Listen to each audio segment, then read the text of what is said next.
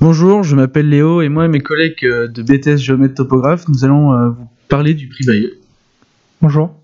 Bonjour.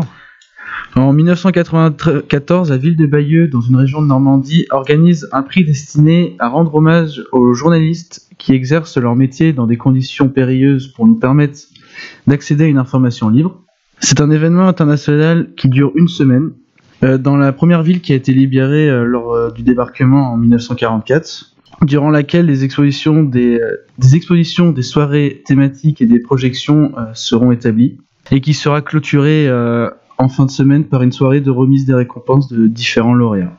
Pendant ce prix, des élèves participeront à des remises de prix pour les journalistes à travers le prix Région. Je laisse la parole à Jean-Baptiste qui nous parlera de ce sujet. Alors, rebonjour. Le prix Région est décerné par les lycéens et apprentis en compétition 10 reportages de guerre de la sélection officielle.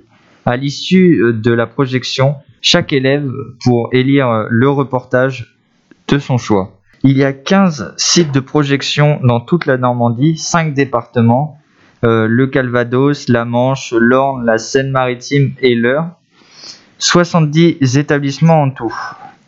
Pour les, ce qui est de ce qui a été présenté, les euh, 10 euh, vidéos de guerre, euh, 5, euh, 5 en Syrie, 1 en Chine, Turquie, sur euh, les Ouïghours, 2 en Libye, 1 en Irak et 1 à Hong Kong. Euh, je laisse euh, Axel donner son opinion par rapport à ce qu'il a voté et ce qu'il a choisi. Pour ma part, j'ai voté le reportage numéro 9, nommé Au cœur du chaos libyen, fait en juin 2019. Ce dernier est, je trouve, celui qui nous a montré le mieux l'information. Effectivement, on y voit un cadrage de l'image plus intéressant pour comprendre l'information. La journaliste qui se trouve sur le terrain nous présente une image, et cela est, je pense, un moyen pour nous extérieurs à tout ça, de repérer les différences en une image, où l'on voit nous, représentés par la journaliste, et les autres, les acteurs du conflit. Le traitement de l'information est, je pense, explicite, notamment par un montage très bien mis en œuvre et un enchaînement des scènes qui m'a accroché à être concentré sur les informations données. Tandis que les autres le sont un peu moins, et je pense que cela me permet moins de retenir l'information, qui est euh, la base d'un reportage. On va laisser maintenant la parole à Tessa euh, pour son opinion et son vote. Alors j'ai également choisi le reportage numéro 9 car j'ai trouvé que l'on était dans le feu de l'action, on entendait des balles tirées, beaucoup de détails tels qu'il y a un, sniper là-bas qui nous plonge dans l'histoire. Il y a eu plusieurs témoignages, on voyait plusieurs lieux. Par exemple, lorsqu'ils sont montés dans la voiture, lorsqu'ils étaient sur le terrain, puis sur le bateau, ce qui ont fait que ce n'était pas ennuyant à regarder. De plus, la présentatrice prenait souvent la parole, ce qui diversifie le reportage et nous donne envie de continuer de le regarder. Mais d'un autre côté, en y repensant, je me suis dit qu'il y a beaucoup de mise en scène, exemple des militaires qui tiraient juste à côté de la présentatrice quand elle prenait la, la parole. Et vous, Léo, qu'en pensez-vous? Euh, pour ma part, j'ai choisi le reportage euh, sur Hong Kong, que je, je trouve que les manifestations des, universi- des universités est importante. Les jeunes de, de Hong Kong ne veulent pas un régime communiste à Hong Kong, donc euh, ils veulent plus un, un avenir dans un pays libre avec un, un gouvernement qui respecte les, les libertés de chacun. Intéressant. Maintenant, on écoute l'interview de Quentin Muller qui nous donne son avis sur les reportages de guerre.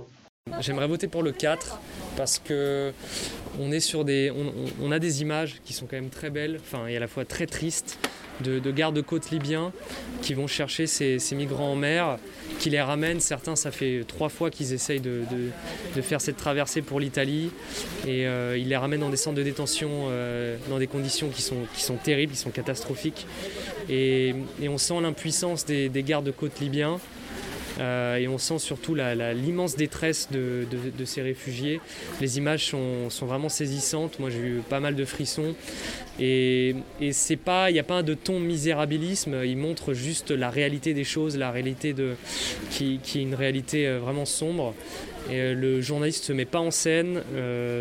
et je trouvais que, que c'était vraiment très très fort comme documentaire. Donc c'est mon, mon préféré des, des 10. Bah, merci euh, à vous d'avoir donné votre opinion et euh, votre vote.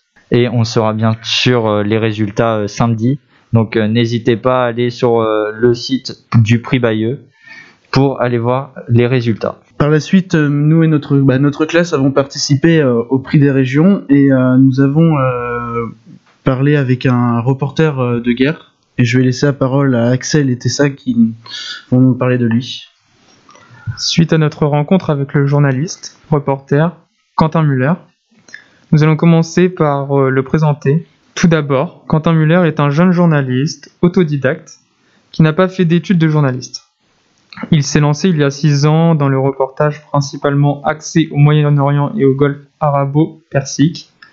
De plus, il élargit ses activités en écrivant un livre nommé Tanjuman, une trahison française, chez euh, Bayard, ainsi qu'une BD, traducteur afghan, une trahison française, chez La Boîte à Bulles, puis produit une émission State of Undress. En tant qu'autodidacte, Quentin Muller a pu travailler pour Libération, Le Monde, La Croix et s'étend à l'international avec des médias tels que Al Jazeera, une presse qatari. Merci de votre écoute et euh, comme a dit- a dit Jean-Baptiste, les résultats du prix Bayeux sont disponibles en fin de semaine. Au revoir. Au revoir.